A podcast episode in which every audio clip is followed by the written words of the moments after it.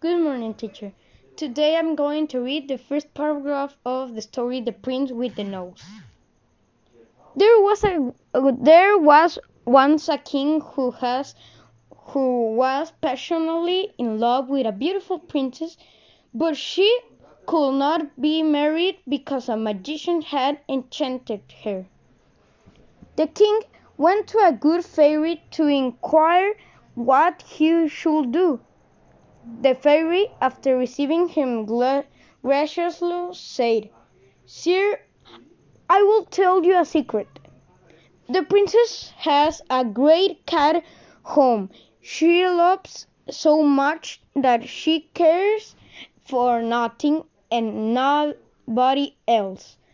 But she will be obliged to marry any person who is brave enough to, to walk upon the cat's tail. That was all. Thank you.